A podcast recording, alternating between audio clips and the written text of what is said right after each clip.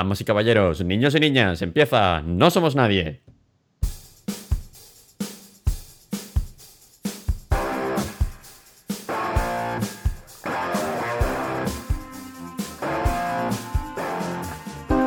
Y hoy hablaremos sobre un señor militar en el Imperio Romano que hace cosas y se le lía un poco la vida. Bueno, lo que es lo mismo, Gladiator.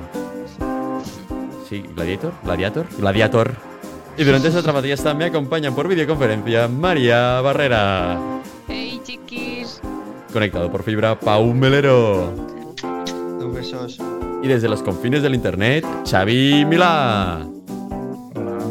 Y querido seguir contra el programa Adrián Jurado. Apla- aplaudo a todos. Bienvenidos al decimoctavo episodio de la segunda temporada de No Somos Nadie, tu podcast de cine de confianza. Bueno, recordad que hacemos spoilers y todo eso y ahora, ya os dejo con lo vuestro. Exacto. Tenemos un- algunas redes sociales, algunas, otras no. O sea, por- Badoo no tenemos, pero tenemos tú- Twitter. no. Twitter tenemos que somos arroba no somos barra baja nadie. Instagram y Facebook no somos nadie podcast. Exacto. Luego nos puedes escuchar en, Anch- en Anchor, en Spotify, en Apple Podcasts. Y próximamente en eh, Tinder. Es, sí. Vamos a streamear un poco por ahí. Vamos a hacer un poco de super likes con los seguidores más, más fieles. Pero bueno, eso ya se vendrá. obviamente. Sí, sí, Eh, poco ¿Habéis visto lo que nos han pedido? Que quieren que, que Pago haga TikToks. TikToks hot. ¿En serio? Sí. Bueno, un poco, un poco Raúl Gallego si queréis, ¿eh? Yo- a Mm, ver, yo es lo que pide la audiencia, no... Yo, yo me debo a mi audiencia. Si mi audiencia me pide que me haga OnlyFans, porque en TikTok Hots no, no gano dinero. Pero en OnlyFans no somos nadie, me cunde. Próximamente en OnlyFans. No somos Exacto. nadie. Bueno, ahora sin más dilación llega nuestra primera sección. El resumen del filme. Brought to you by Xavier and Adrià.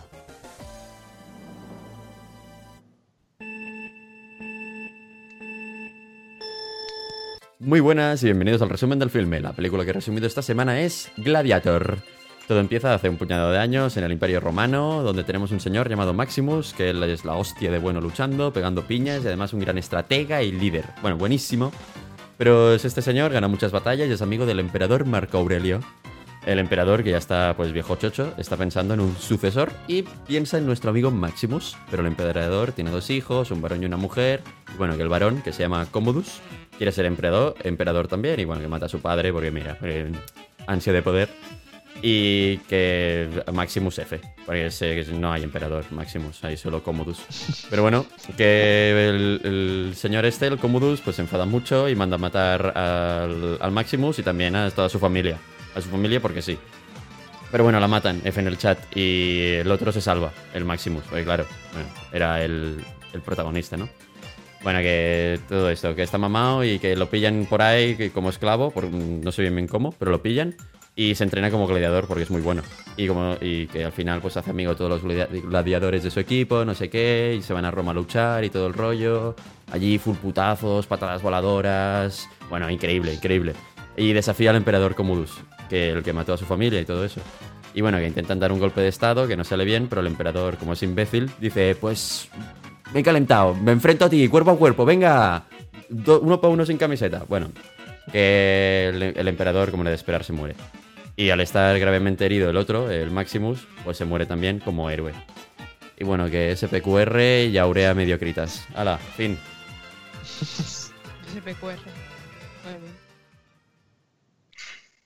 Señor mamado le parte la cara a niño wannabe emperador porque se ha cargado a Gandalf.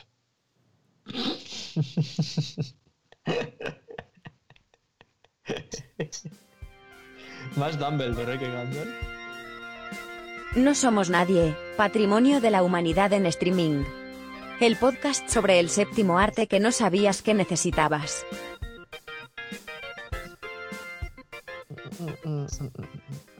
Puede ser más Dumbledore, pero la gracia es esa, plan, Como me sale en dos minutos, lo primero que me sale de la cabeza. Sí, sí, sí, sí, es lo bueno. La lo gracia bueno, es no sí. pensarlo. O sí Bueno, se puede considerar que tiene gracia, claro. ¿Os ha gustado? Es, du- es dudoso, pero. ¿Os ha gustado María, ¿te ha la gustado? película? ¿Os ha gustado la película? Eh, sí, o sea, bueno, sí, sí. Es que, claro, tengo muchas cosas a decir, pero sí, diría que sí. Sí. Ok. Sí, a mí sí. O sea, a ver, esto ya no es ningún secreto y si lo era, lo siento. Pero voy a hablar por mí, no por ustedes, pero yo soy de Tarragona, nacido y criado. Entonces es- tengo un- mucho amor y aprecio por la cultura romana de mi ciudad, Tarraco, capital del imperio, real, fac Roma, fac Sapo. Es que me siento tan orgullosa, de verdad. Es que es eso. Entonces es como que a mí esta película me flipa, o sea, pero me encanta. O sea, ya solo por el cómo me transporta, es como te la compro. Así que sí, me gusta mucho, la verdad. Xavi. ¿A ti, Adrián, te ha gustado? ¿Y a vosotros? A, a mí me. Es mi, mi resumen es me. Joder. Porque, bueno, que pues. creo que vamos a estar hoy de acuerdo mucho tú y yo, ¿eh, Adrián? Sí, yo creo que sí, no sé. Está bien traído todo el tema de Roma y no sé qué, pero hay muchas cosas que. Está bien traído, dices. Eh, bueno. Y bueno, a nivel Está bien histórico traído ya. el año 2000. Complicado, ¿eh? Ya hablaremos ¿A sobre esto. Xavi? A mí me ha gustado, a mí me ha gustado. Eh, gran Xavi ahí. A mí, a ver, partiendo de la base que a mí el tema griego y romano me gusta ya mucho. Y la peli es súper épica, entonces, pues bien. Venga, pues Es- avanzamos hoy, así tranquilos vamos, ¿eh? Hoy del Sí, chill. sí, sí. Poco, Programa poco del chill. carro, eh, poco coche en esta peli, eh, Xavi. Sí, sí, sí. Bueno, a ver, carros hay. Pero poca precarios. cuadriga, en verdad, ¿eh? No es como Poca Benur. En Benur, Sí. Xavi yo creo que lo hubiera gozado más. Pero bueno. Poca cuadriga, es verdad, ¿eh? Bueno, vamos a, a la guía Sí, sí, Michelin. sí. Vamos a dejar de dar vueltas a las cuadrigas. Dale, dale. Y ahora la película se enfrentará al exquisito paladar de María Barrera. Bienvenidos a... La guía Michelin.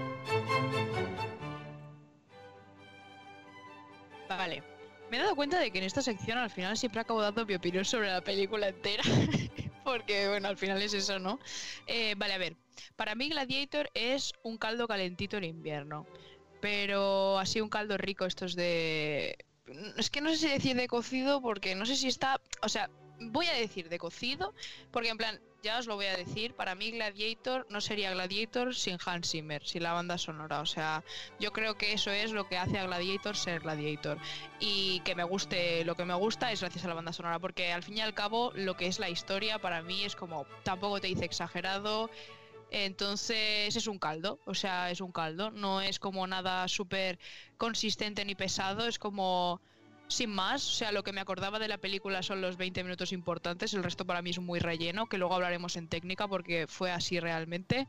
Y, y lo increíble de la película es la música, que para mí es el sabor del caldito y calentito en invierno, o sea, no sé, Por ¿qué más deciros? O sea, no lleva ni fideos ni nada. Sí, hay cosas buenas, hacer un caldo es muy difícil. Nada, una, no cosa nada importante. Caldo gallina blanca, ¿eh? Ha patrocinado este espacio. Gallina blanca no, es un caldo de la yaya. ¿Qué? Entonces, Exacto, el caldo de verdad. No, el caldo de Muerte, verdad Pau. es casero. Lo otro, basura todo. Efectivamente. Gallina blanca, por Caldo favor. de- Que yo de Aquí está comer. haciendo pa- pero, Que tengo que comer yo, por favor. Gallina blanca patrocina este espacio. que ya lo comentaremos, ¿eh? Si quieres luego. Pero, ostras, relleno. ¿Qué dices? Toda la parte del Senado, toda la parte del intento de golpe de Sí, Estado. Sí, para todo eso es parece relleno. Luego lo hablamos en técnica, que estaba investigando y ha sido lo que me esperaba ver, la verdad. Pero me ha sorprendido un par de cosas, luego lo comentaremos. Pero sí, sí, pienso que sí. O sea, yo, vale, os voy, os voy a hacer sincera, ya que estoy hablando, os voy a hablaros. Esta película la vi con 11 años y al principio a mí me daba un poco de miedo, porque a mí lo de la sangre y tal, yo luego tenía pesadillas por la noche. Pero unos años después dije, va, me la voy a volver a poner. Y me flipaba, pero por la música. O sea, yo me la veía, porque claro, en esa época Spotify, pues no. Entonces yo quería escuchar la banda sonora, entonces me ponía la película. Y yo, después de tantos años, no me la había visto, me acordaba de, de las partes importantes. El principio, se pelean, le matan a la familia, el va y se venga. O sea, esa es la película. El resto es relleno, desde mi punto de vista. Entonces, bueno, Bueno, curioso. es un caldo, es un caldo. Así yo que, ahora, es verdad, ahora no hay. Un momento. Ah, Vamos a tertulia. Sí, hablemos. Sí, a ver, si vale. estáis de acuerdo de lo del caldo, ¿os parece bien? A ¿Qué ver, Sí. Ah, ah, bueno, que sobre todo gallina blanca, que están muy buenos, y que después que sí, que estoy de acuerdo en que es un caldillo. a ver, ahora, yo ahora lo hablaré en tertulia, el hecho del relleno o no relleno. Ya estamos en Pero a ver, tertulia, me, ¿eh? me parece bien el concepto del caldo por mm, me apetece. O sea, igual que el caldo, ciertos caldos te recuerdan a, a Navidades, a la abuela y toda la vaina, pues para mí esta peli es como que me la tomo y noto como, ¿sabes? Igual que cuando te tomas un caldo que notas el caldo en la barriga luego y tal, para mí esta peli Sí. me crea este pozo, ¿sabes? O sea, yo la veo y durante un rato estoy sintiendo el mood romano, antepasados y toda la vaina en mí, ¿sabes? Es como en, es- en eso sí que te lo relaciono con el caldo. En el tema del relleno no, que ahora lo hablaremos, pero sí, o sea, estoy de acuerdo con el caldo. Va- vamos a lo del relleno, porque yo creo que hay relleno por un tubo. O sea, Mm. ya independientemente, no sé si Xavi quiere comentar algo sobre la comida. No, la comida no. Vale, Del pues- ¿No te relleno ha sí. gustado? Pero. No, me, me parece correcto, sin más. Xavi, Perfecto, persona Yo con sencilla. eso ya hoy duermo. Bueno, que, que yo creo que sí que hay relleno y, y me parece mucho más interesante toda la trama que se podría haber generado con el Senado y no sé qué, pero se queda a medias. Es como, "Pss, ahí está. Al final lo importante Exacto. de la peli, bueno, venga, nos vamos a dar pi- piñazos por ahí. Bueno, os voy a dar datos, ah, da igual que no estemos en técnica.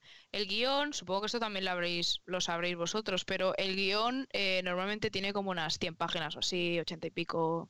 Pues este, el guion de Gladiator tenía 21, o sea, muy pocas, ¿vale? Muy pocas. Y entonces empezaron a improvisar mientras rodaban. O sea que yo supongo que la parte importante sería esta, en plan, está el Maximus no sé qué, le mataron a la familia, va y se venga.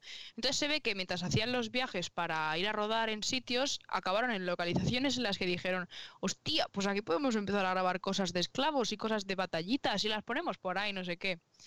Y así fue. Esa Muy es la juego parte de que a mí- tronos, ¿eh? Muy juego de tronos. Que van aquí con dos furgonetas por España, modo de, anda, mira, una torre todo guapa ahí, venga, va. No, Pues esa. A ver, a ver, yo creo que estoy de acuerdo con Adrián precisamente con el tema de que a mí me hubiera encantado que hubieran metido mucha más trama de, de Senado interesante. O sea, estoy de acuerdo con vosotros en que, por ejemplo, muchas escenas de Comodo y su hermana pareja dan bastante cringe, en plan, con una o dos escenas ya hubiera tenido suficiente. O sea, es como que me gusta que le den contexto al villano, porque bueno, en plan, ya lo hablaremos en personajes y tal, pero me parece que, que Komodo está bien y tal, tiene sus justificaciones, te enseñan sus neuras y tal, pero es verdad que estoy de acuerdo con vosotros en que hay algunas escenas que es como de, uff, vale, ya. Ya, pro. mm, Que te pones a mirar el móvil. Son las típicas escenas en las que dices, bueno, no cabe. No, bueno, o sea, yo las, a ver, yo las disfruto, pero porque simplemente con ver el vestuario, ver que de verdad el ambi- la ambientación está bien hecha, me, me tiraba para, para adelante. Eso sí, yo, claro, me o sea, es inevitable compararla con las películas de romanos antiguas, modo de 70 y algo, Bueno, 60, tal. 60, 60. Claro, es 60, vale. Em, y para mí es como una vuelta, porque en ese momento fue como un gran boom, no tanto como el western, pero joder, Quo Vadis, Ben Hur, que si los Diez Mandamientos, era como, venga, va, vamos a meter aquí un montonazo de pelis en plan de ambientación romana, y eso para mí sí que es mucho más de relleno y mucho más... Esa sí que era, para mí yo creo que eran mucho más densas. Entonces esto yo creo que comparte un poco esto, cuando hay algunas, algunas conversaciones que sí que sobran, pero igualmente yo creo que tiene mucho ritmo, comparándolas con, con las antiguas de romanas. ¿eh? Sí, yo creo que tiene bastante ritmo. Pero es que son, son dos maneras de hacer cine muy diferentes, creo yo. O sea, Mm. eh, pasas de, de unas películas de los años 60 con un sistema eh, ya establecido en Hollywood, eh, un- una manera de hacer muy cerrada, que es, Mm. es la época dorada de Hollywood, en la que todo sigue un patrón, todo está premeditado por el estudio y casi no hay libertad creativa para los directores. Que al final yo creo que viene a ser queremos volver a traer este cine épico y histórico de esa época, es- esta película, pero adaptándolo a la renovación, a la renovación que se hizo en los 70. Precisamente Rid- Ridley Scott, el director, es uno de los pioneros que en los 70 dice, oye, el sistema de Hollywood es una mierda, el que había en los 60, claro. Mm. Claro. Y yo creo que es una manera de decir, ah, bueno, pues vamos a traerlo y justo después, por ejemplo, también tienes que, se hace la adaptación de, al cine también de 300, al, al poco Claro. tiempo. Es muy distinto para mí. O sea, súper distintas para mí 300 y Gladiator. Sí, O sea, para mí o sea, 300... Ya. por- por- porque a mí Zack Snyder en general no me gusta una mierda. Y para mí 300 es un anuncio de colonia de dos horas. Pero... O sea, ya está, es así. Va, guau, este plano es exactamente igual que esta viñeta del cómic. Vale, muy bien, felicidades. pero, pero eso no, no me aporta nada, ¿sabes? En cambio, para mí eh, Gladiator tiene mucha más profundidad que no, que no 300. Bueno, a ver, te puedo comparar poco porque no he visto 300. ¡Ostras! ¿Pero qué dices? No, no he visto 300, nunca me... me- Yo tampoco. O sea, no porque no me llame la atención la historia, sino porque en su momento en las que salieron todas estas pelis, pues como había mucha sangre y no sé qué, yo de pequeño, pues después lo pasaba muy mal y no podía dormir.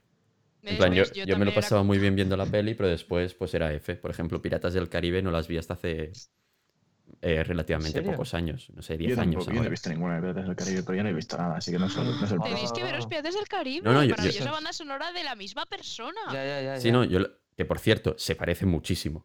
Es que os lo comentaré, muchísimo. os lo comentaré Sí, mucho. Se parece es verdad. Os muchísimo. comentaré qué sucedió ahí. Pero bueno, al, al tema, ah, siguiendo un Sí. poco con la trama y todo esto, Mm. eh, si queréis hablar sobre los personajes, hacemos lo de la sección así. Esta que- meterla y así podemos charlar sobre Sí, ellos. Me apetece. sí. Tengo Sí, cosas sí, que sí. decir sobre alguno. Vale, Personaje, pues vamos a los personaje. personajes. Bueno, ya, ya sabes, Xavi, no sé si tienes el guion Pues- abierto y eso. A, a eso voy, a eso voy. Vale, Oh, no.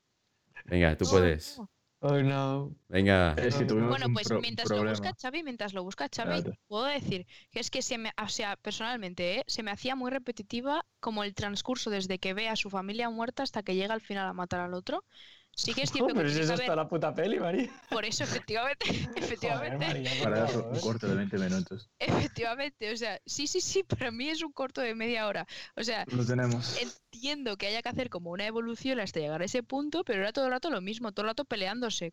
Pero si están muy bien grabadas esas escenas. Pero que a mí me da igual que esté muy bien grabado, o sea, si está muy bien grabado, pero me aburre porque es todo el rato lo mismo, de en diferentes sitios con diferentes personas, solo es, es No, él clavándole la espada a diferentes personas mismas. en Pero si diferentes lo guay, lo guay es las mismas personas, el mismo grupo de gladiadores en diferentes pruebas. Tienes diferentes pruebas. Tienes la inicial en la que por primera vez pelea. Luego tienes la otra cuando le obligan a decir diviérteles y se pone en modo berserker máximo en plan chulo de os habéis divertido. Luego tienes la siguiente de los carros, que es brutal. O sea, en ese momento es cuando se demuestra en su equipo de gladiadores rollo, sigo siendo el líder, por mucho que me hayan desterrado y me hayan quitado los honores, sigo teniendo valor de líder aunque sea un puto esclavo. Vamos a luchar juntos, que eso en las peleas de, gladiadores pasaba, te lo digo, cero. O sea, eso era campi, eh, campi qui que es en catalán, en plan, oye, pues cada uno a su puta bola. El tío hace un equipo, derrotan a cuatro o cinco cuadrigas, que eso es una ida de olla. O sea, para mí esas peleas son muy buenas. bueno, a nivel... ah, Bueno, perdón, perdón. esa perdón, pelea- muy buena. a, a nivel pelea es muy chula. O sea, ya, ya que te has metido en esa, Sí, sí, sí. sí. pero Tela, la, bueno, a nivel histórico esa pelea es horrible. Es horrible, es horrible, eso sea, no pasaba. No, no, no, no. Pero Horrible. más que nada, no porque no pasara, sino el tema de... va- se van a enfrentar el, ejército eh, cartaginense contra el romano. Mm. Y los que hacen de cartagineses, que son los esclavos, los gladiadores, todo el equipo de gladiadores, Mm. van vestidos de romanos.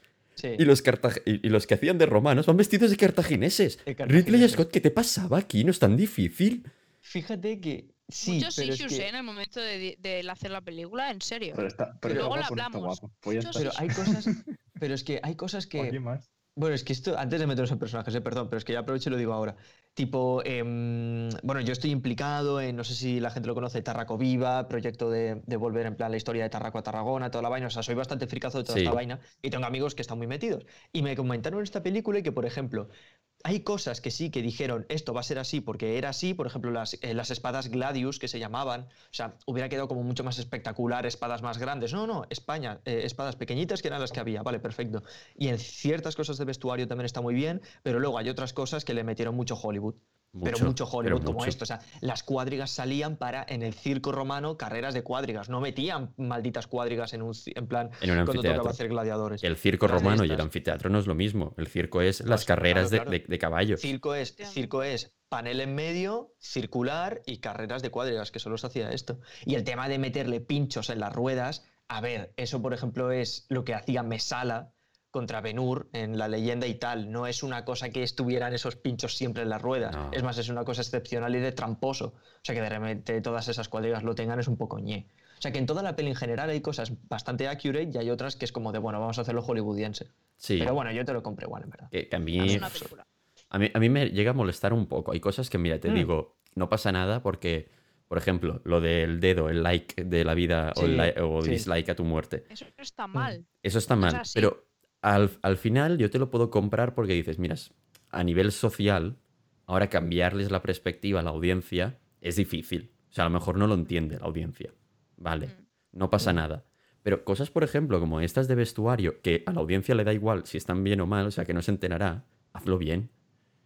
O sea, creo que, creo, que es como una falta a, a la historia, ¿sabes? O sea, Mm. por ejemplo, yo, en, en, eh, que también soy bastante friki de la historia, a mí me sacó de la escena en ese momento. Porque yo estaban diciendo que eran los cartagineses y yo los veía con escudos romanos y, yo no, no entendía con quién, si, quién era quién.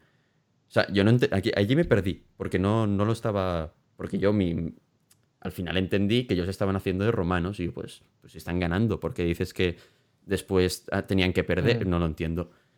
Ya. A mí me sacó, o sea, yo creo que fue un error grave. Yo simplemente veía gente pegándose y digo, hostia, está guapo, ya está. Claro, es que es eso. Yo Al igual. final, Eh, Que sí, no- que sí, no que al final es eso. la historia. los fricazos somos. Escuchaba la música. Bueno, vamos Ah, a los personajes y nos metemos es con ellos. Tarragona, pero bueno. Vale. personajes. sí, sí. Venga, que ahora ya hay un poco más de, de intro, porque mira, el otro día me dije, uy, Uh, es- está muy feo. inspiré. Y además lo hablé con Lucía y me dijo que le apetecía hacer algo. Hostia. A ver. Una collab. Tiruriruri. que. Personajes. Tiruriruri. Muy bien. Ya está, Grande. esta es nuestra intro de personajes. Lucía- Bueno, ya sabéis que esta sección, pues Xavi me lee los nombres y yo hago comparaciones, además de explicaros cosillas. En este caso os haré comparaciones con frases típicas de en latín. Os daré las traducciones también. Joder. Venga. Preparaos. Vini Vini Vinci. Maximus. Pane Metsit Circense. Pan y circo para los espectadores de cine del año 2000, ya que con Maximus Meridios, de no sé qué legión, te lo pasarás en grande viendo cómo reparte piñazos. Un hombre de estado al que le sale todo bien, pero que a diferencia de los héroes del Hollywood clásico, este está deprimido. Pero eso sí, todo por la patria. En resumen, personaje muy llano y que toma la depresión como forma de ser y estar. A mi parecer es un personaje vacío y que no me ha llegado para nada, aparte de algunas frases y sus super batallas. Mi nombre es Maximus. Eh, Meridio. increíble. Esposo de una mujer muerta. Padre de un hijo asesinado. Bueno, es brutal. A ver, y a mí- acataré mi venganza en esta vida. la vida o en la otra. o en la A otra. ver, a mí estoy de acuerdo con el tema de que no llegas a empatizar, pero tampoco lo... mm, O sea, es curioso. Yo creo que puedes llegar... O sea, a mí el personaje me cunde hasta que después de la muerte, para mí estoy de acuerdo con que se cierra demasiado. O sea, se cierra muchísimo y casi que no ves exactamente casi su dolor. Es más, se está besuqueando luego con la otra en nada. Vale, gracias. O sea, es Esto como, es algo que yo creo que tú- ¿Te parece claro. bien? O sea, No, ¿what? no, no, que va, que va, que va. O sea, me estás eso. planteando que su visión del personaje es full eh, venganza porque mi esposa, porque mi hijo, no sé qué, pero le ves le como la muy, boca a la otra. muy retraído hacia sí mismo con este tema, ¿sabes? Tampoco lo extrapola demasiado en, algún, en algunas escenas épicas sí, frases, pero no, no creo que sea un personaje con el que llegues del todo a empatizar. Pero está guay, o sea, no sé. que al final solo hace eh, primero a tope con Roma, entonces se le lía y después es todo venganza y, y todo estoy triste. Ya, Ya. está, no hace O sea, nada más este es como señor. que yo me lo estaba creyendo mucho. Es una persona muy leal, es una persona muy leal a, a su trabajo, a su patria, no sé qué. Es una persona muy familiar. Todo, todo, me lo estaba creyendo todo, estaba súper bien y de repente vino el beso, el beso. Mm. Y yo, es que no, o sea, no entendí nada y me cabré mucho en ese momento. Porque fue como, me acabas de tirar todo lo que habías construido de una persona y el mi familia y voy a luchar Mm. por ella y mi mujer, la quiero mucho, rezo todas las noches a ella y le digo cosas que no te puedo decir. ¿Qué, qué coño? Y luego al día siguiente le Ya. comes la boca a otra, pero de manera pasional. O sea, es que no entendí nada. Muy luego- innecesario eso. Muy, muy, Sí. muy innecesario. Luego se muere y va por la mujer y la mujer sonriendo. Yo sería la Sí. mujer en plan enfadada, en plan, ¿tú de qué? ¿Sabes? Ya. En plan, ¿tanto me quieres? Es que, Ya, what the fuck. Y su, hi- ya, ya, y su hijo de la vida es bella igual, primero en un campo de concentración, luego quemado vivo, o sea, es pobre niño, tío. Pero sí, Mm. sí. No, y en general, es que es eso, este personaje es, a ver, que yo entiendo, y me parece súper profundo, el, una persona de Estado al cual el propio Estado le da la espalda. O sea, un hombre que ha dedicado to- toda su puta vida a Roma, Roma le da la espalda. Eso es una motivación muy heavy y yo creo que lo podrían haber hecho aún más veces. Sí, pero en que- Su cabreo. Sí. Es como un cabreo muy interiorizado, como ha dicho Adrián, muy de depresión para ti, ¿sabes? Es como, está de más cabreado, tío. ten más de- conversaciones planteándote de verdad lo que es ser un hombre de esta. Eso me hubiera cundido mucho más. O sea, Sí, sé que está sí, dentro sí. de su cabeza, pero quiero escucharlo. Claro, exacto. Y, y al final la falta de diálogo de este, de este personaje. Sí, O sea, hablan muy poco. habla poco y menos. Pero bueno, Bueno, él se expresa luchando. sí, pero no sé. Mm. no Su sé. rabia la vemos así, vale. O sea, yo intenté hacer un compromiso con eso, pero en el fondo sí que es cierto. O sea, yo recordaba llorar mucho al final de esta película. Mm. Y la vez que la vi, bueno, para el podcast, la vez que la, la reví, no lloré nada. O sea, estaba como full poco metida en su... Me Mm. daba igual que volviera con su familia porque le acababa de comer los morros a la otra. O sea, es que me daba igual. Me parece mucho más interesantes sus referentes paternos, tanto Marco Aurelio como, como el comerciante líder de los esclavos. Proximus. Ah, vale, vale. Vale, vale, pues entonces dilos. Pero que me parecen mucho más interesantes esos que no, que no el prota, pero bueno. Bueno, avanzamos con el siguiente. Cómodos. Carpe diem. Aprovecha el momento porque lo de emperador te dura dos telediarios. Commodus, el nuevo emperador, es un personaje llano que solo tiene unos propósitos y ambiciones en la vida y que gracias a la actuación de Phoenix ha conseguido captar mi atención. También por su maquillaje, locuras y vestuario que me parecen increíbles, aunque eh, no cumplan muchas cosas, por ejemplo el traje blanco. Yo creo que no existía mucho eh, ese traje, pero bueno, es chulo. Mm. Estéticamente está guay. Como representa, o sea, te imaginas él queriéndose representar como algo puro y divino. Pero bueno, en, en verdad me flipa que de verdad parece un busto romano, tío. O sea, a, a Joaquín Phoenix, tal y como le caracterizaron, le partes el pecho, tío, le metes, o sea, le, plan, le metes ahí, es que es un puto busto. En plan, tiene el pelo, la cara, las facciones, es brutal. No sé. Efectivamente. Luego- Yo estoy de acuerdo con lo que has dicho. Ay, perdona, pensaba No, que no, habías no. No, no, perdón, pero nada, es una tontería, pero que lo que ha dicho Adrián, estoy, estoy de acuerdo, pero agradecido, o sea, a ver, que es llano, sí, a ver, es llano, sí, es llano, es verdad, pero estoy de acuerdo y me gustó mucho la justificación que le daban, o sea, no creo que sea un malo de soy malo porque soy malo, Sí, no, ¿Sabes? no, no. A mí me gusta, ¿eh? También. O sea, de los Me gusta, personajes sí. que más me gustan, ¿eh? incluso lo que le dice a su padre antes de matarlo, es como incluso le puedes llegar a entender. Tampoco sabes si tiene tanta razón, porque obviamente tampoco nos enseña cómo Sí. fue su infancia, pero nos podemos imaginar que lo que está diciendo es verdad. O sea, que sus neuros y paranoias, a ver, estará loco, es un incestuoso y tal. Pero oye, tiene una base. Si de verdad su infancia fue así, tío, uff. Sí, sí. Efectivamente, es lo que iba a decir, que me parece un personaje, es como, es como Maximus, ¿vale? O sea, tampoco es como que se exprese demasiado, pero pues porque lo que decía, que la película le falta como muchas más otras cosas que no sea solamente pegarse. Mm. Y, o sea, creo que está como muy bien construido, pero le falta expresar eso. Tal cual. Pero iba a decir, iba a decir esa parte, o sea, al principio cuando está hablando con el padre, o sea, eso, eso me parece como súper clave para entender luego a todo el personaje y, y entender cómo, cómo piensa y por qué hace lo que hace. Y en el Mm. fondo, en algunos momentos estaba con él, en plan, claro. en- entiendo, entiendo por qué estás haciendo todo esto. O sea, no lo comparto, en plan, igual es un poco Mm. gore, ¿no? Todo, pero. Pero sí, no sé. Y Joaquín Phoenix, obviamente, lo hace, lo hace muy bien, o sea. Mm. Es que esto que acabas de decir, bueno, esta era una cosa que quería decir, la, la- la digo ahora, así ya no se me olvida. Para mí, viendo toda esta peli, me di, o sea, para reverla para el podcast, me di cuenta de que daba para una serie de, muy, de mucho presupuesto de una temporada o algo así. O sea, Sí. como dividirlo con un presupuesto bueno y que hubiera muchas más conversaciones, mucho más ampliación del Senado, este intento de golpe de Estado, unas peleas más repartidas entre los episodios. Y es eso. Y yo esto, Gladiator, yo creo que la historia bien construida da para, da para serie, de Exacto. buen presupuesto, de una temporada, tampoco nos pasemos, Sí, eh, pero oye, da, yo creo que da. sí. Bueno, avanzamos Deja de al, luchar tanto y al habla. siguiente personaje. Efectivamente. Sí, vale. Lucilia. Alea Yacta Est. La suerte está echada. La hermana de Commodus y que como meñique en Juego de Tronos se dedica a politiquear según sus intereses y quien la mantenga mejor en su posición de privilegio social en la que está. Como personaje es la más profunda e interesante, sin lugar a dudas, para, para mi gusto. Y se plantea qué debe hacer y qué es lo mejor para ella o para Roma. eh, un personaje con profundidad. Mm, Ahí las estoy de acuerdo con todo, menos con compararla con Meñique. O sea, tal cual lo que has dicho tú, es, es la araña, no es Meñique, es Varys.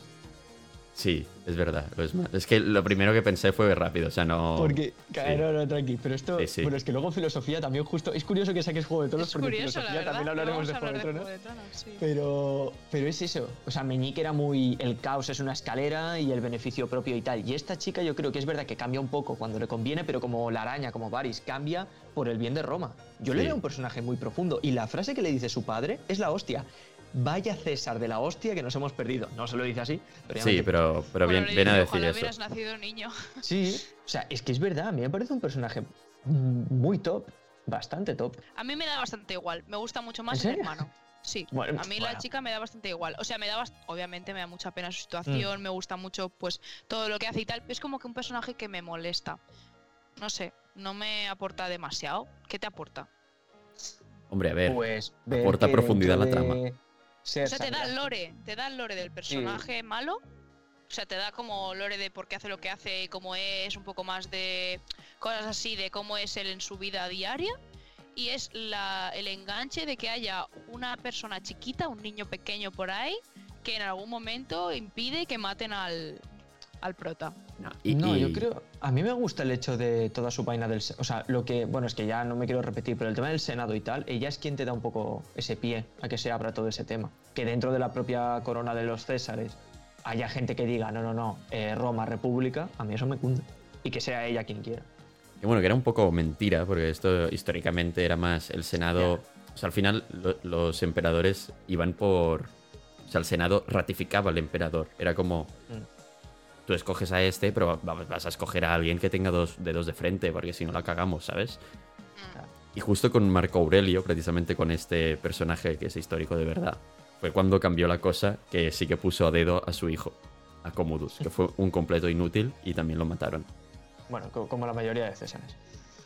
Pero bueno. cierto, hay. Luego hablaremos de por qué la mayoría son inútiles, que lo leí hace poco. Que bueno, ¿qué coño luego? Lo digo ahora que es muy rápido. Se ve que, a ver, obviamente está por la vaina de, a ver, que estaban locos pues por el poder, por el tal, por un poco también de incestuosos algunos. Por, por ejemplo, Nerón, la cosa de Nerón de me quemo toda Roma, digo que han sido los cristianos, o fecundo a un niño dentro tuyo, lo arranco, me corro dentro de tu barriga, cosas así súper raras hacían, ¿vale? La Se neura ve se ve que hay una teoría que está saliendo de que donde fermentaban el vino, se ve que eh, tenía como una cosa tóxica que te envenenaba el cerebro, en plan, te volvía más gilipollas de lo normal. Se ve que es una cosa que se está mirando ahora porque están analizando barriles donde se fermentaba el vino en- en- de los Césares y se ve que llevaba una vaina rara y por eso podrían estar tan locos. Sí. Te lo juro, lo leí además hace muy poco.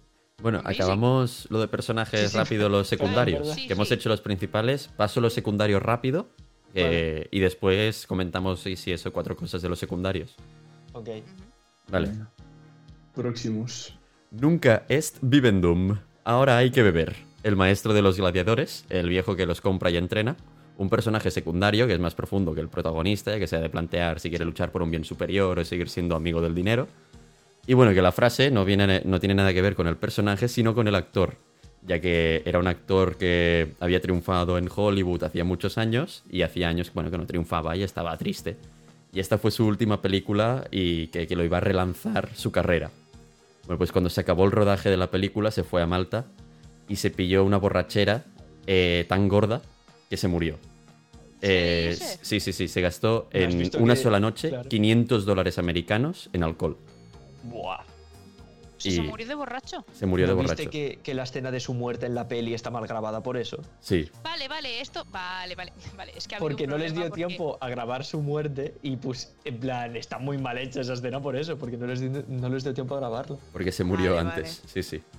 Sí, sí, vale, esto lo iba a decir yo en técnica, pero sí. como has dicho el nombre, que yo los nombres no me los sé, yo iba a decir, hay un jambo que se murió y lo tuvieron que hacer con CGI. Pues es Sí. este. Sí. Vale, muy bien. Bueno, el siguiente. Eh, Juba. Bueno, esto lo tenía que decir Xavi.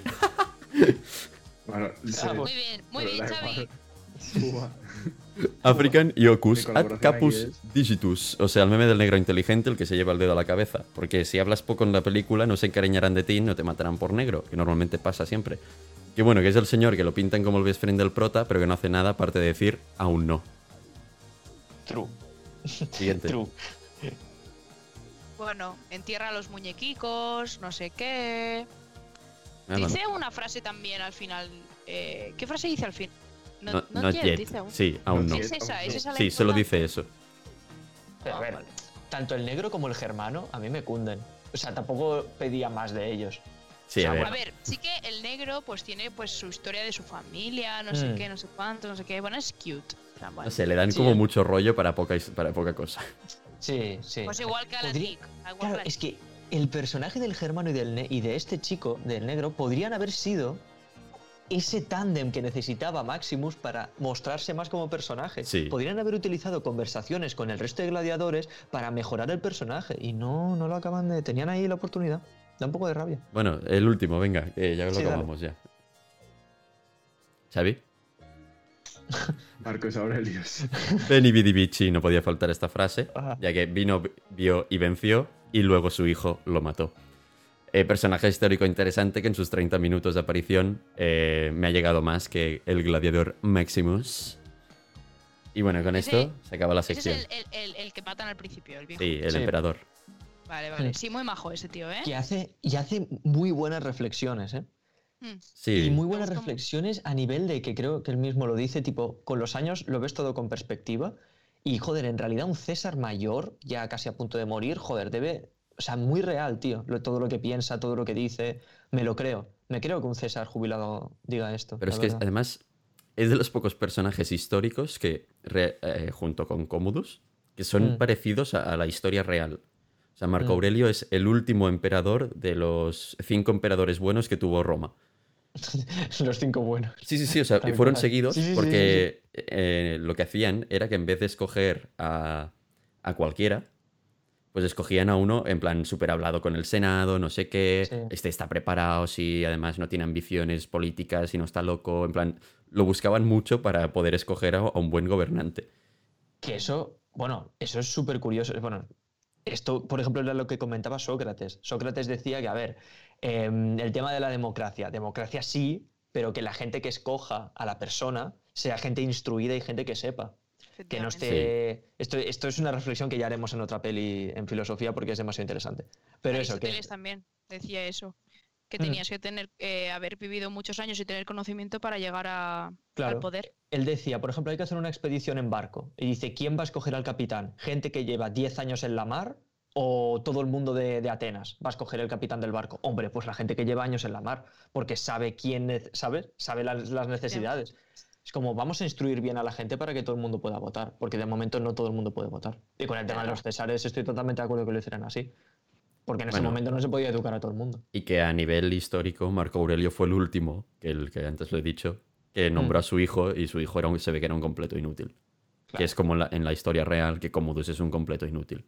Y como la historia real que Felipe es... Ah, perdón, perdón, perdón. perdón, perdón. Bueno, nos bajamos del Nos barco. el chiringuito. Es gay, es gay, por favor. Hablamos de esto como si fuera un pasado, ¿sabes? Como Sí. si fuera un pasado súper lejano, como si aquí no tuviéramos gente también que por tener sangre azul, pero bueno. Sí, es triste. ¿eh? Bueno, Sí. avanzamos en este podcast Sí, dale, así más dale, chill que estamos teniendo hoy. Sí, sí, Eh, A nivel mundo, que antes habíamos comentado, yo creo que Mm. no, no habría que hacer la sección porque no hay mundo en sí, porque es la historia puramente y ya está, en plan... O sea, al final es nuestra historia, por tanto, lo único que has de hacer no es plantear un mundo y construirlo, sino adaptar lo que ha existido. sí. Ujú. Y por eso yo creo que no se debería hacer en sí la sección de mundo, aunque creo que eh, sí que podemos comentar cosas de cómo han hecho la, re- la reconstrucción histórica de Roma.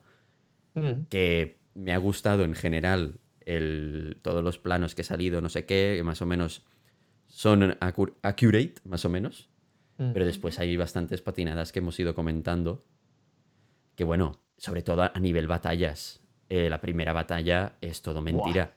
Pero todo. Buah, eso. O sea, que los soldados romanos especialistas en el cuerpo a cuerpo desmonten su formación a la que llegan lo- los, no, eh, los tíos esos que iban a lo loco, se la desmontan en nada, que sí, que vale, que queda muy chulo el caos en la batalla, en el cine y todo lo que quieras. Pero Pero los romanos por algo eran los mejores y Sí. era porque no iban a lo loco. O sea, Sí. precisamente eran a nivel estrategia militar de lo mejor que había y por eso se mantuvieron tantos años. y que precisamente no usaban el, eh, toda esta artillería que se usa en la peli porque eran buenos en el cuerpo a cuerpo. Porque no les hacía falta llevar a todas partes la artillería. Si querían asediar una ciudad, claro que se llevaban catapultas, ballestas y todo el rollo. Pero que si no, iban pues todos juntos, en plan, hacían sus formaciones y con eso era tortuga, más tío. que suficiente. Sí, sí, sí. Yo es que así de, de esto de batalla no me sé nada, así que yo no puedo aportaros nada. A mí me pareció muy bonito con la nieve y con todo, en plan la música, obviamente. Bueno, ya hablaremos de esto. Sí, sí. Pero, y también te digo, de esa batalla me dio mucha rabia. Y esto en general en Hollywood se hace. Bueno, ahora ya se está tirando un poco más al respeto a la cultura nórdica. Pero, tío, mostrar a los bárbaros como unos completos imbéciles, salvajes y gilipollas, tío. Ahí eh, como si, tío, que no son Sí. monstruos, tío. Que si de verdad fueran tan tontos, no O sea, tío, que obviamente por algo cayó el Imperio Romano. O sea, Pero- aparte de porque se pudrió él mismo. Pero, tío, que no eran tan tontos, que la cultura nórdica es súper rica, tío. No, no eran Y tan que tontos. precisamente es lo que tú, lo que tú comentas. Eh, los, los, todas las tribus nórdicas, todos los germanos y no sé qué, nunca atacaban al imperio romano, porque sabían que iban a perder, porque ellos eran superiores, no eran, no eran tontos. ¿Cuándo atacaron al imperio romano? Cuando vieron que podían pasar. Cuando estaba hecho mierda. O sea, es, es que tampoco eran, eran imbéciles. O sea, esa gente Claro. se ve que solo, en plan, había como, eh, hacían pequeños ataques y normalmente siempre les acaban reventando en las fronteras para, bueno, pues a saquear alguna ciudad porque tenían menos recursos que los romanos, pues lo típico.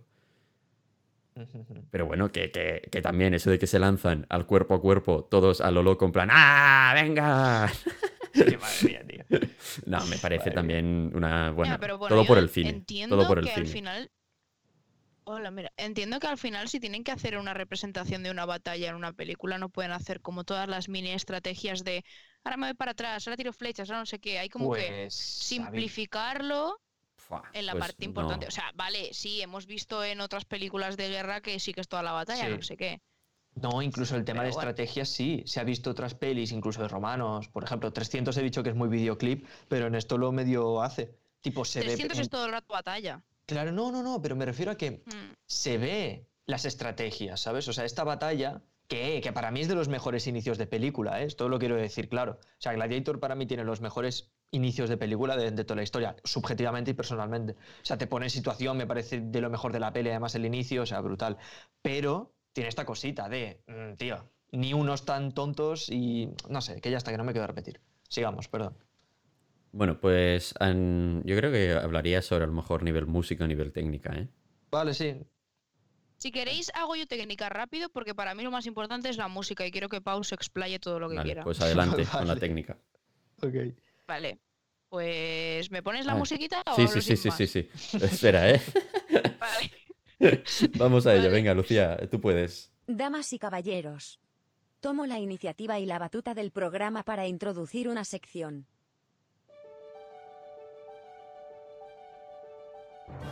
Desde planos fijos a grandes secuencias.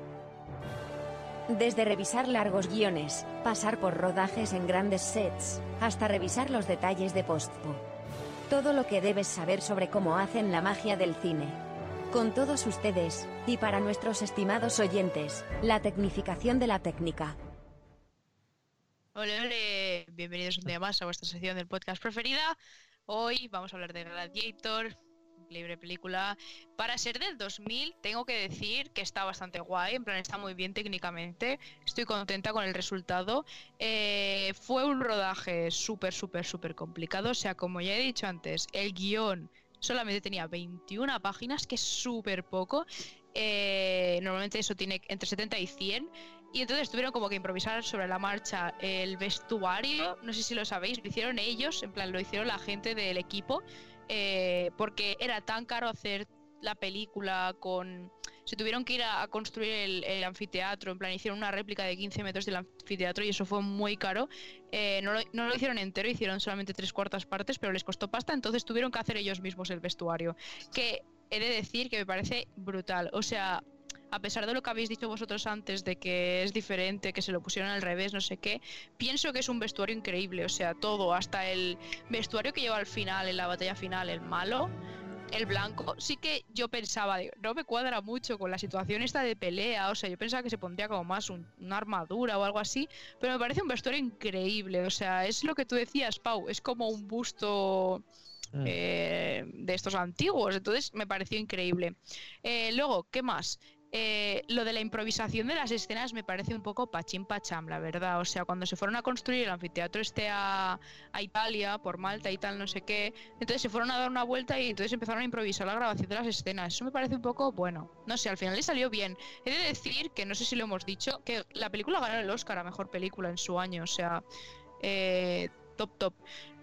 Para mí no se lo merece, bueno, ¿eh? No sé contra quién competía, ¿eh? No lo he mirado. No sé contra... ¿Podéis mirarlo en un momentico mientras acabo de decir esto? Est- Estoy en ello porque lo miré había- y ahora no me acuerdo exactamente, pero yo me- ah, recuerdo mejores películas, ¿eh? De, que, que te había. No sé, o sea, a mí el hecho de que haya poca organización en general y que todo haya sido como tan frenético y mierda, no tenemos vestuario, lo hacemos nosotros, mierda, no tenemos más escenas, pues vamos improvisando, no sé qué, no sé cuántos, hay un montón de gazapos, o sea, al principio de la batalla del principio se ve un tío en tejanos, cuando se caen los, los carros se ve una bombona de gas en un carro, hay otra escena en la que se le ve a, no me acuerdo a quién era, encima de una colchoneta tirado en el suelo, o sea, es como que no tuvieron demasiado cuidado haciendo la película, pero a pesar de ello les ha salido una buena película. Pero vuelvo a repetir, creo que es una buena película gracias a Hans Zimmer. La banda sonora creo que lo hila todo súper bien y te transmite lo que te tiene que transmitir y lo que no te transmiten mediante los diálogos y las cosas que pasan en la película. Entonces, bueno, personalmente es una peli que bien, pero que me le sobran muchas cosas. Y las partes técnicas de las peleas y todo el rollo están muy bien hechas, eso he de decirlo. Y así como, como anécdota, no sé, se ve que se, se calentaban mucho en las batallas y se hacían heridas de verdad, o sea, se, se pegaban, o sea, en algún momento llegaron a hacerse bastante daño. Las heridas que tiene Maximus en la primera escena son reales, o sea, el Hambo se cayó montando a caballo mientras rodaba en el principio y se le ve, en plan, cómo le cosieron alguna herida, en plan, si te fijas, se ve. Así como anécdotilla. Y luego el actor estaba, también otra anécdota, es que me gusta mucho leer estas anécdotas. El actor eh, se lo creía muchísimo. El actor que hace de Maximus eh, decía, sí, le decía a Ridley Scott que sus diálogos eran una basura, que la frase esta de encontraré mi venganza en esta vida o en la siguiente era la peor que había escuchado en su vida, pero que gracias a su maravillosa actuación iba a hacer que la película fuera un éxito. o sea, amazing madre, este la hombre, la verdad. Luego, y cuando se cansaba porque decía es una mierda, se iba del set, en plan me voy. El tema del- del- de la complexión física de Russell Crowe también quería comentarla porque siempre me, me dicen que es bastante, bastante real al- a la complexión física que, plan, buena de esa época. Tipo de, oye, más fuerte y más ancho, ¿sabes? O sea, no era tan mus hipermusculación y delgado, no, no, era un más gente tocha y ya está. Eso está muy guay. Y luego también te digo lo de que se hacían daño de verdad porque se venían arriba. Por propia experiencia te digo, cuando te dan un armamento, en plan de escudo y espada, y a mí, en plan, las veces que he ido al anfiteatro aquí de Tarragona, es que te lías a hostia. O sea, te sale solo. O sea, descubres eh, tu antepa- tus antepasados, te, te- te- te lo juro que te poseen en ese momento. O sea, te vuelves loco. Te sale de dentro. Te sale, te sale. sí, o sea, sí. es, es muy. O sea, es la hostia. Luego, mención honorífica a esto que habéis comentado antes de que se murió uno y lo hicieron por Mm. CGI, o sea, me parece increíble para el año que era que lo solucionaran de esa manera.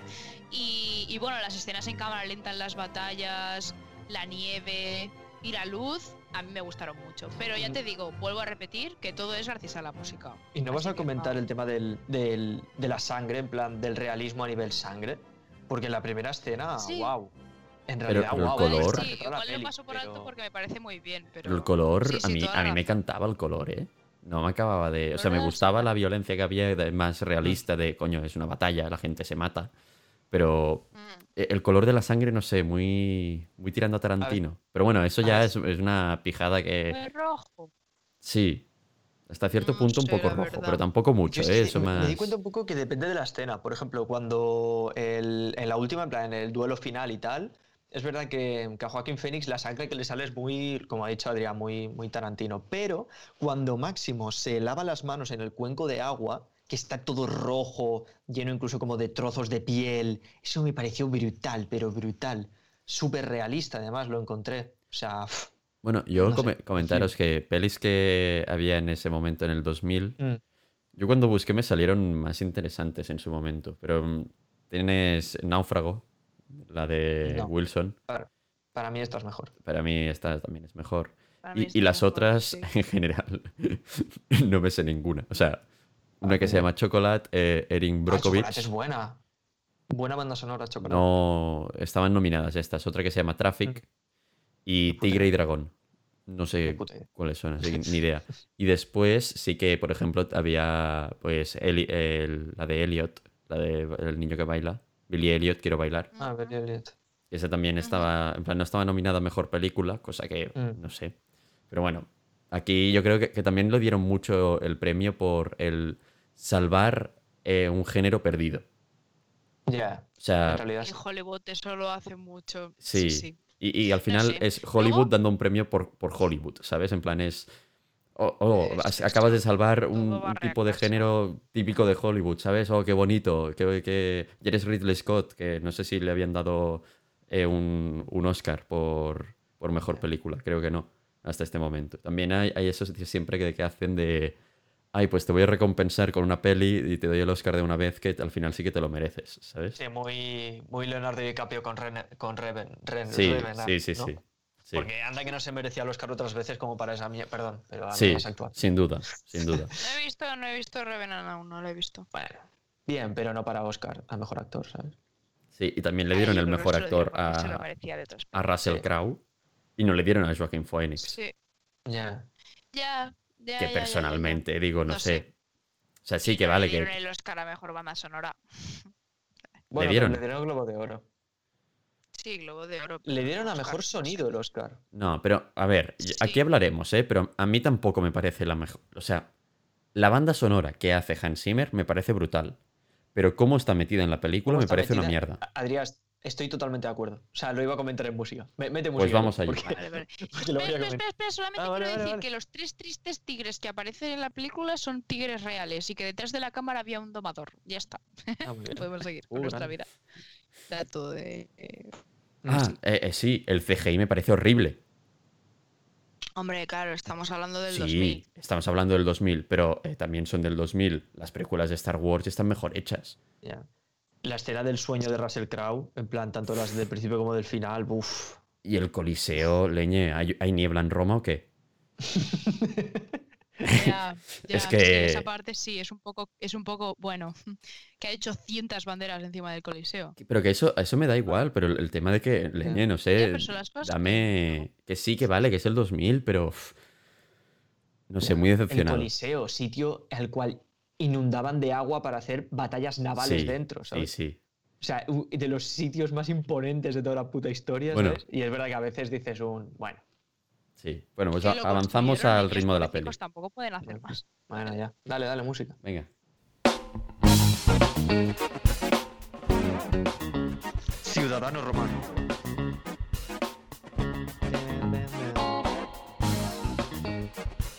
En verdad no tengo frase para, para esta vez. Tengo el día un poco soso. Puedes chulear de que eres de Tarragona. Simplemente diré que El ritmo de la peli con Pau Melero. Perdón, prometí improvisar, pero no, ahora mismo tenía, estaba triste. No, pero a lo que iba. A ver, lo que ha dicho Adrián me lo ha quitado de la boca. O sea, sí, precisamente. La banda sonora de Gladiator, yo es de las bandas sonoras que a veces, muchas veces, cuando empecé a ser fricazo de bandas sonoras, como que me la ponía como en bucle, simplemente como para escucharla. Y es, y es sinceramente de las que tengo más escuchadas a nivel de que me puse a ver la peli y sabía tararearla todo el rato, pero todo el rato a nivel de, vale, ahora viene esta parte, ahora viene la otra parte. O sea, que tengo muy escuchada. Y out of context, o sea, fuera de la peli, la disfruto más que no dentro de la peli. Porque estoy de acuerdo con Adrián. Hay veces en las que me saca más de más de meterme. O sea, hay películas que de verdad la banda sonora te ayuda a meterte. Y para mí esta a veces noto que está metido un poco con calzador. O sea, por ejemplo, en la primera escena em, empieza como súper épica, tal, brutal. Pero a mitad final de batalla, cuando esto que hemos comentado antes de campo abierto y tal, pasa como a ser emocional, sad, que lo que debería ser una montaña rusa de emociones, sea, entiendo que en ese momento te están dando como otra perspectiva, como más emocional, puedes llegar a pensar que en ese momento eh, Máximo está pensando en, ostras, esto es- ya no es tan épico, ¿sabes? Ya no es tan por Roma, sino que aquí está gente sufriendo y tal. Pero bueno, esto te lo puedes imaginar un poco tú. Pero, eh, es que es eso. O sea, es que no me quiero repetir, pero es que es lo que ha dicho Adrián. Hay otras situaciones en las que, pum, de repente es como que de un segundo para otro ya te están metiendo la música y no, no te lo han preparado bien, no te lo han cocinado bien. Es una escena en la que tú podías llegar a pensar que es más épico y te meten algo más emocional. Por eso te digo que es una banda sonora que por sí sola me parece de lo mejor, de lo mejor de Hans Zimmer. Yo me la pongo a escuchar y flipo y me transporta al Imperio Romano, a la época. Pero en la peli, me, hay escenas en las que no. no. Sí, Es eso. Porque lo mejor de la peli es la música. Y al final, o sea, es como que la peli, o sea, yo siento como que la película intenta adaptarse a la banda sonora. Sí. Todo el rato, todo el rato. Intenta llegar a ese nivel todo el rato, pero no lo consigue en ningún momento. Entonces, hay momentos en los que yo estoy sin más escuchando la canción en vez de viendo, la, viendo lo que pasa. Sí. Yo creo que es más de que a Ridley Scott es como. Yo quiero hacer lo que a mí me dé la gana. Este señor me ha hecho una buena banda sonora, pero bueno, lo voy metiendo como quiero y ya está. O sea, no sé, es como que Ya. tengo la sensación de que es- está, lo que dice Pau, ma- mal usada y que además no, no me, no me enfatiza en los momentos que necesito. Es que es eso, True. es lo que es al final me estoy repitiendo de lo que ha dicho. No, Pau. no, no, es eso. No- Sí, sí, sí. O sea, hay momentos en los que tú necesitabas que en ese momento, lo que ha dicho antes María, de, Buah, aquí quiero llorar. O sea, eso, sea, aquí quiero llorar. Y no. Por ejemplo, el que esto en técnica, bueno, no sé si lo hemos comentado, pero para mí, el inicio del tercer acto, o sea, la noche de cojo al tío del Senado, te mato al gladiador, en plan, esas, en plan, antes del duelo, esa noche, me parece una escena buenísima, con un ritmo buenísimo. Ahí esperaba una música que de verdad me hiciera, eh, tío, llorar por la gente que estaba siendo asesinada en ese momento, ¿sabes? Tanto por el gladiador germano como por el jefe, como por el tío del. Senado que acaban de pillar. Y estaba yo como de, bueno, felicidades, ¿sabes? Sí, sí, no sí, sé. sí. Y, y que al final Escenas- le matan a Próximo y, y no sientes nada. No sientes nada. Vale que la escena, todo su rollo del CGI, toda la historia, pero Sí, pero- con la música lo podrían haber salvado. Sí, sí, sí, sí, sí. Y, y escenas que de verdad te hicieran sentir lo que hemos hablado antes del personaje protagonista y tal. Una escena súper emocional con la banda sonora, aprovechala de máximo ahí llorando a su esposa y su... No sé, tío. A lo Algo, algo. mejor me hubiera llegado más el personaje de Russell Crowe, Máximo, si Hmm. hubieran jugado mejor con la banda sonora. Sí, Porque es brutal y, al- y- y eso que a lo mejor quería hacer Ridley Scott de no quiero que con guion eh, machacar al personaje de explicar sus Explique. historias, Mm, pues entonces has de trabajar otras cosas. ya. Si no, Ah, te lo va a verdad, contar, hay verdad. que trabajarlo de otra manera. Totalmente. Mm. Y yo creo que no lo hace aquí. Ya. Y luego también, Hans Zimmer me parece muy buena y tal, pero tampoco, que no pasa nada y no tiene por qué hacerlo, pero no utiliza tampoco melodías militares de la época o ritmos militares de la época, que No. tampoco pasa nada porque además hay muy pocos y tampoco es que sean muy cinematográficos, pero es eso, simplemente quiero, quería comentar que tampoco se fijó mucho en la época para pasarse, que no pasa nada. Y lo que habéis comentado antes de Piratas del Caribe, a ver, obviamente es porque también es de él, pero mm, en Piratas del Caribe yo creo que la- en, las, en las partes que se parece, ¿vale? Que sobre todo es en el tema inicial y tal. Claro, claro. Sí, A ver, no, no, no, y más, y, y bastante más, ¿eh, María? En plan, ahora, ahora me- ahora me sale muy mal. en plan, Y en, en esta sección siempre evito el hecho de tararearlas porque me parece. Porque no que me da vergüenza, pues como de la gente que se lo escuche y ya está, ¿sabes? Pero sí, hay, aparte de, aparte de lo que ha dicho María y tal, hay muchas más eh, armonías, incluso, bueno, es que ya propia melodía, que es tal cual Piratas del Caribe, aparte de esa que ha hecho ahora María. Pero ¿qué pasa? Yo creo que en Piratas del Caribe está mejor puesta. Me explico. Para mí, el- en Piratas del Caribe está mejor puesta porque Piratas del Caribe no, es unas, no son unas películas que se tomen demasiado en serio a sí mismas. Son muy fantasiosas, son muy de aventura, mm, medio, ya no humor, pero ya me entendéis. O sea, no- es una peli para disfrutar, son palomitas. Sí. En cambio, esta, a veces, cuando, tío, lo que me estás planteando es algo muy serio, ¿vale? Es una batalla épica, es emoción, es el sentimiento del Imperio Romano, y me estás metiendo una banda sonora de.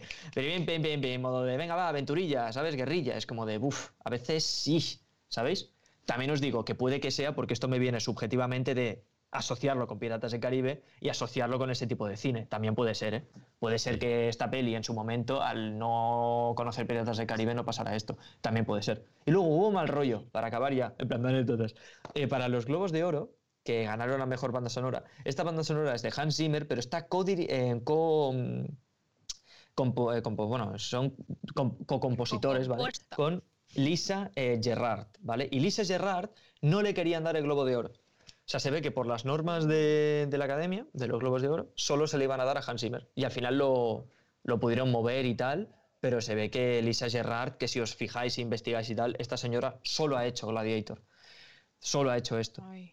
Así que no sé por qué me quiere, esto me huele a que esta señora tuvo mucho que ver en el proceso y se la dejó bastante de lado. Vaya. Pero bueno, es lo que hay. bueno, Y eh, a Hans Zimmer un grande, o sea, no sí, decepciona. Sí, avanzamos a, a- Dale, dale. a filosofía. Porque, porque se nos ha ido un poco ya. el tiempo. Fuck. Venga, Vale, seguimos dale, adelante. Ataraxia, Reminiscencia, Zoroastros, Coaestia, Teosofía, Metafísica, Dianoética, Epoque, Inducción. Lavadora. ¿La lavadora? Es que no me sé más, ya estamos. Eh, todo esto y mucho más en Podsocráticos. Bueno, aparte de todas, o sea, hemos querido tirar un poco más profundo. O sea, obviamente la película te trata el tema del honor, te trata el tema del liderazgo, de que no puedes ganar solo, de una frase muy buena que es como la vida no nos, o sea, no nos da nada, no nos pasa nada que no estemos preparados para superar, todas estas cosas, ¿vale? Aparte de esto que es como que ya te lo dice la peli, hemos querido mirar un poco a unas cosas que parece que es- están un poco más escondidas, pero que creemos que están ahí. Y os planteamos la siguiente cosa, ¿vale? En esta película, ¿quién tiene el poder realmente? El poder como concepto. Y lo comparamos con Juego de Tronos, con el tema de Cersei Lannister de The Power is Power, o sea, cuando le dice a Meñique la primera temporada, eh, guardias, cogedle, pum, ahora matadle, no, ahora no le matéis, ahora no sé qué, pum, pum, pum, le hace lo que quiere y dice, The Power is Power, a mí no me vengas aquí con consejeros de mierda, yo soy la reina y tengo el poder. O lo que le dice la araña a Tyrion de esta paradoja que os explico ahora, que es un poco la peli, ¿vale? Que es un verdugo, un hombre rico, un rey y un clérigo. Y Varys le pregunta a Tyrion, oye, ¿quién de aquí tiene el poder? Y Tyrion le dice, pues el verdugo porque es quien tiene la espada y si quiere mata al resto. Ah, ¿y por qué el verdugo se pone a cargo del hombre rico o del rey o, del, o comido la cabeza por el clero? Vale, es verdad, pues el rey. Ah, ¿y por qué el rey en realidad también tiene la cabeza comida por el clero, le debe dinero al hombre rico y en realidad también tiene miedo al verdugo porque es quien tiene la espada y tiene que saber mantener? Luego pasa lo mismo con todos. Os planteáis la situación y en realidad el poder, una persona muy pequeña puede proyectar una sombra muy grande. Entonces os queremos plantear esto, porque parece aquí mucho de soy el César, hago lo que me da la gana, pero al final estás, estás cogido por los huevos por incluso la propia plebe de Roma. Así que. Obviamente. Es, Os- es quien le dice qué dedo poner. Bueno, Claro. reflexionemos. Cosas de estas. Que, o sea, en ese momento en Roma, en esta situación de la peli, ¿cómo veis el poder? Eh, complicado, ¿eh? Es chungo, es chungo. Pero yo creo que es, es muy similar en, en todas las épocas. El poder al final recae en este juego de ir haciendo y de controlar la- a las masas y de tener contentos a unos sectores suficientes para que te den apoyo. Yo creo que al final es el- este juego de, de tener el 50 más 1 y con eso ya tienes el poder. Pero has de controlar de ese 50 más 1 a quién coges y a quién no. Mm. Yo pienso un poco igual. Al final, la gente de- del Coliseo que estaba diciéndole al César si mataban o no mataban, el César les estaba haciendo caso porque era una masa enorme de personas que le iba a abuchear o le iba a aplaudir lo que dijera. Si hubiera sido una persona o dos o tres o diez en un grupo de amigos, al César se las sopla lo que le digan. O sea, mm, él tiene 800 soldados y si no les gusta lo que acaba de hacer, pues les corta toda la cabeza y a seguir su vida. O sea, al final pienso también que es un poco lo de la masa y cuánta gente tengas a tu. como a tu lado. Y que depende de, cómo juegues verdad al juego del poder. Por ejemplo, en la Edad Media juegan más al miedo. Mm. Pues en, ah, y en el Imperio Romano sí que se juega más a satisfacer el al pueblo. No es tanto de. O sea, en, en el Imperio Romano no se busca reprimir al pueblo como en la Edad Media, de tú vas a trabajar porque te lo digo yo y si no te mato. Aquí es más, no, no, aquí vivéis en una sociedad ci- civilizada, no sé qué, tenéis unos derechos, les venden que el Senado está elegido por, elegido por el pueblo, cuando en verdad solo lo eligen cuatro aris- aristócratas con muchas tierras. O sea, que hay todo este tema de, no, vuestra opinión importa, eh, las provincias son importantes, que también es esta visión más de imperio, de, de querer eh, llegar y de ser prósperos a lo largo de los años, Mm. que sobre todo tiene eh, Marco Aurelio, y que se le pierde un poco la cabeza a, a Cómodos. Pero que bueno, que también tiene bastante la idea de, de satisfacer al pueblo romano. Mm. A mí eso me gusta. O sea, el, el- el que tengan muy presente que al final es el pueblo quien te da el poder. Y, que y esto es verdad lo que has dicho antes, como ciudadano romano tenías un montón de privilegios por el simple hecho de haber nacido en Roma y ser ciudadano romano. Es como que se respetaba mucho eso y tenías, jo, tenías, no sé, este, a ver, te trataban bien, podía ser, te podían tratar como la mierda si querían, pero bueno. Entonces, lo que me parece en tema de poder curioso es esto que os he dicho antes, la escena del tercer acto, modo de, mira, cuando acomodo se la suda ya todo y es como de, mira, pues cojo y me hago lo que me da la gana como César, en plan, apreso a quien quiero.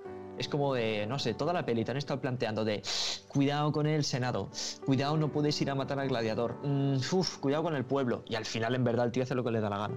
Sale como sale, Sí, pero que al final es cuando, cuando hace eso lo que le da la gana, que hasta ni el ejército le apoya. Sus Claro. propios guardas es le- le- darle la espada. Y todo el mundo pasa. Bueno, le, le van a dar los soldados, pero el general de los. El, el Claro. Quidditch es el que dice: no, no, dice no. no podéis Mm. darle. Es así, es así. Pues me, me gusta, me No, la verdad es que sí, es un tema, es un tema como que da mucho de hablar y es lo que tú decías, es, es lo que tú decías, Pau, al final, la trama que hay en Gladiator, si la Mm. estiras bien y la, y la explotas como debe, da para una serie de una temporada. Tipo Sí. Juego de Tronos, porque al final es la misma base, o sea, politiqueo en versión de poder y eh, querer vengarse y yo quiero tener el poder y estar arriba, bueno Bueno, hay un poco, hay un de poco. diferente sí. manera, obviamente, Mm. pero, pero sí. Mucho más light. Pero sí, Sí. viene, Sí. viene a ser esto. Al final es, Bastante al más es un Yo- guion de 21 páginas. Yo creo que podemos finalizar el programa. Sí, llevamos bastante, en verdad. ¿eh? Sí, a ver, Mm. vamos, no, no, se ha, no se ha alargado tanto, pero sí, es momento de acabar. Así que no habrá llamada porque hoy es domingo, Vale. así que no habrá llamada. Mm, Venga, cortina y, pues, y hacemos lo del resumen y esas cosas. dale. No somos nadie, tu podcast de cine de confianza. Producido, realizado y locutado por la generación más preparada de la historia.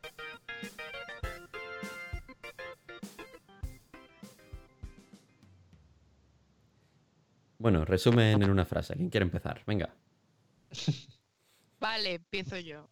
Eh, al final creo que Gladiator se resume en que son muchos ingredientes hechos bien por separado, pero que cuando los juntas, como es todo a prisa y corriendo y mal, al final tienen que hacer chapuzas y acaba siendo un poco desastre todo. Entonces como un caldito calentito, pero gracias a que el ingrediente que está mejor hecho, que para mí obviamente lo he dicho ocho veces y lo voy a seguir diciendo, es la banda sonora, pasa por encima de todos pero, pero se nota eso, se nota que no los pensaron desde el principio como un pegamento, sino como cosas individuales y, y luego queda como queda, con el vestuario y con todo también, no solo con eso.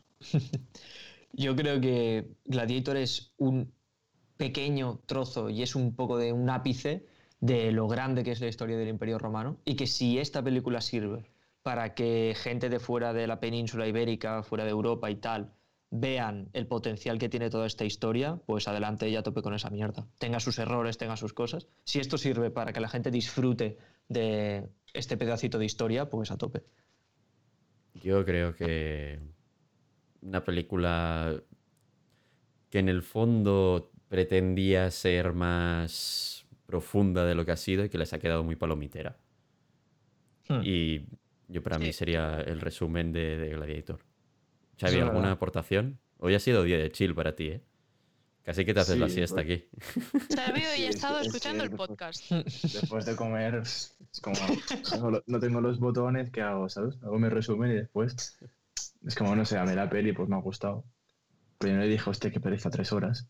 Y la primera hora es como, qué pereza, pero después la, la última hora y media está bien. Pero yo porque la- para las pelis es muy sencillo. Al final es como, mira, pues se pegan, está entretenido y al final es épico. Me sirve. Para otras Se cosas pegan, está mucho más complicado, pero para las pelis, con esto me sirve ya. Al final Xavi viene a ser el usuario palomitero. de Sí, sí, sí. Sí, tal cual. Bueno, pues venga, eh, ¿cuáles serán las redes? Sí, en Twitter nos llamamos arroba no somos barra baja nadie. Y en Instagram y Facebook, pues no somos nadie podcast. Exacto. Entonces nos podéis escuchar en Anchor, en iBooks, en Apple Podcast, en Spotify. Y en otras plataformas, Exacto. Buscadnos. Bueno, pues muchas gracias por escucharnos. Nos vemos en el siguiente programa. Que vete tú a saber qué será, lo anunciaremos, pero puede ser una sorpresa agradable. Hemos decidido que sea sorpresa esta vez. Sí, va a ser sorpresa. Surprise. Sí, no es que no nos haya dado tiempo a hablarlo. Venga. No. No. Seguro que no. Venga. Hasta la próxima semana. Adiós. Agur. Arrivederci.